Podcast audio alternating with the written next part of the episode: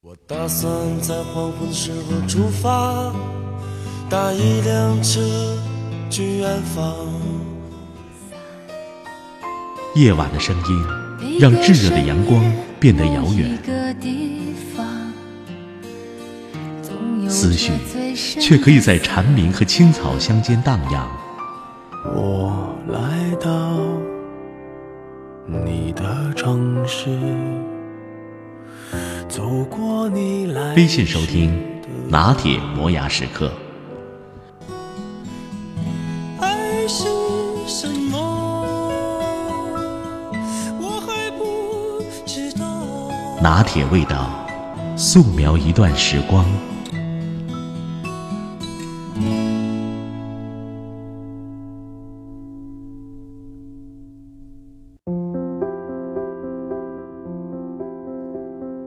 同事们发现高晓东变了，从穿着风格到颜值状态都不一样了，而且下班就回家。同事和朋友间的约饭能推就推，去了也是九点前要回家。原来他今年交了新的女朋友，同事偶尔看到他们俩手牵手一起逛街，才恍然大悟高晓东的变化来自于身后的这位女友。可最近轮到高晓东烦恼了。原来他女友是个超级吃货，不光会吃，还会做。高晓东有口福，尝遍美食的同时，体重也飙升了十斤。看着女友一直窈窕的身材，高晓东决定用跑步加节食的方式减肥。女友很支持。高晓东还有家族高血压病史，女友说：“你控制住体重不发胖，坚持运动跑步或者游泳两年以上，不靠药物也能够控制住血压。”高晓东是大公司的金领，工作并不轻松。他还是每天六点钟起床跑十公里，然后才洗澡、换衣、吃饭去公司。晚上如果回家早，他还要再跑十公里。减肥期间的饮食大多是蔬菜和水果。两个月下来，高晓东减重二十斤，成功回归标准体重之下。但他跑步并没有停止，因为原本吃药也控制不佳的血压，居然被运动降服了。北京已经入冬，早晚的气温都在零度以下。高晓东依旧每天天不亮就起床跑步，也并不耽误人家每天上下班忙事业和赚钱。连不喜欢跑步的女友看着他的坚持也动了心，打算尝试一下新运动。这几天高晓东出差外地，各种公事应酬之后，晚上十点，他拍了在酒店健身房跑步的照片发到朋友圈。匀称健美的身材，自信的笑容，稳健的步伐。这样的男人，哪个女人会不喜欢呢？阳光、自律、踏实。高晓东的女友也是这样，连吃货这件事情都做得很专业，照顾自己的同时也会照顾男人。他们终于彼此相遇，又彼此拥有，又懂得唯有共同成长，才有可能与子偕老。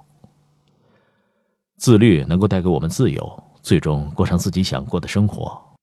干净的圈子，规律的生活，有保障的经济基础，理智的身材和中意的人，这是自己修来的惊喜，也是生活给予的奖赏。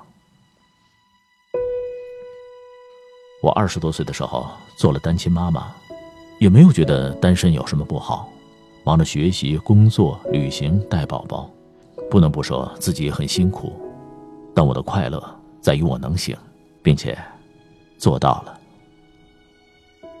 到了三十岁的时候，我有点心慌慌。年龄的增长对于谁来说都是一道坎儿，于是决定离开熟悉的地方，去找一份新的生活，继续充实自己。我辞职去了厦门。我又找到了生活的方向，每天都在面朝大海，春暖花开。我并没有刻意盼望有人能够来爱自己，而是自己在变得丰盈的路上，越来越懂得活得漂亮才是硬道理。半年后，我去西藏自助旅行，在大昭寺偶遇一位喇嘛。他站在大殿走廊里，指着一块新兴的石头，告诉我：“这是许愿石，站在上面许姻缘愿最灵。”几天后，我在巴朗学旅馆的院子里邂逅了我的爱情。神奇的事情之所以会发生，是因为我在这一天时刻准备着，从来没有放弃过狠狠地雕刻自己。尽管这样做有时候也会很痛，但还是重新塑造了一个更好的自己。我追寻爱情，来到北京，去过那时候自己想过的生活。我们相守了很多个快乐的日子，女儿也在新的城市一天天长大。可我的爱情，还是在最后的某一天，没有了。其实，是拼了大半条命才挺过了崩溃，但从来没有对身边的人吐露过半个字，即便经济上也一度拮据。那段日子，除了工作，就更加的谨言慎行。越是情绪沮丧，就越不能生病，以免祸不单行。我依旧保持不变的身材，每天淡妆亮衫，家里一尘不染。我努力坚守我的好习惯，于是渐渐的平和柔软。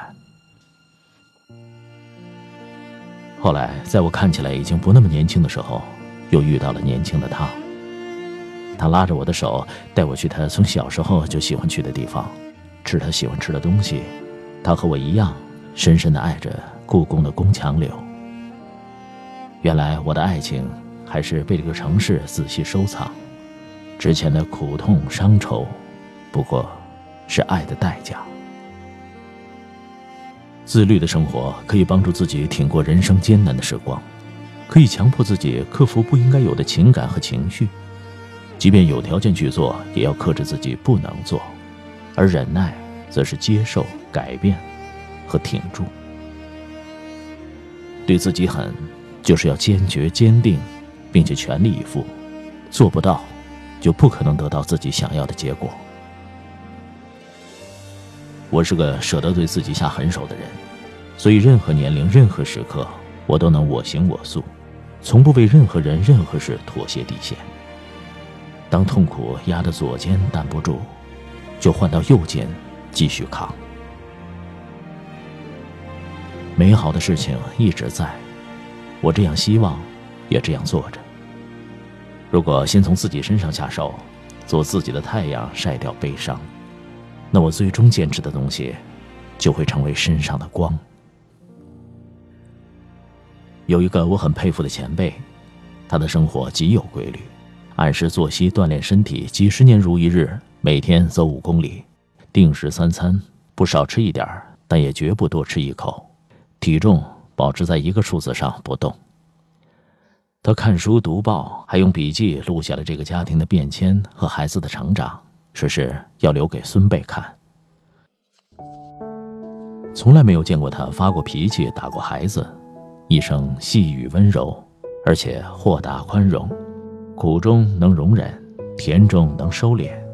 不论顺境逆境，始终表里如一。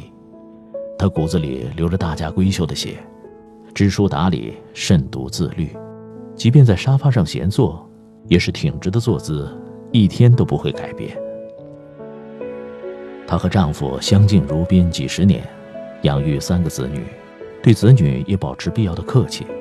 她说：“人活着就要有尊严，无论年轻还是老年，无论有钱还是没钱。”他不爱说“爱”这个字，坚强相守过锦衣玉食和境遇不堪，从不言弃，也不言苦。皱纹和手里都透着平静和安然。如今八十岁的他依旧身轻体健，平日走路也健步如飞。他年轻时的美貌已经深入骨髓，举手投足都带着历久弥香。丈夫去世后，每个子女都可以陪伴她老，但她还是坚持独居自立，因为拥有自己的生活情趣，她的日子看起来总是鲜活有趣。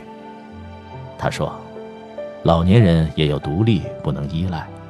那些从小养成的性情，读过的诗书，耳濡目染的品格，让他生活的点滴都绽放出非凡的华彩。就像黑暗里，他为自己点燃的灯火，一生。”都无所畏惧。自律也是一种自珍，你用真爱自己的力量塑造出的品格，像一件艺术品般散发出迷人的光芒。沉默无语也会被人奉若珍宝。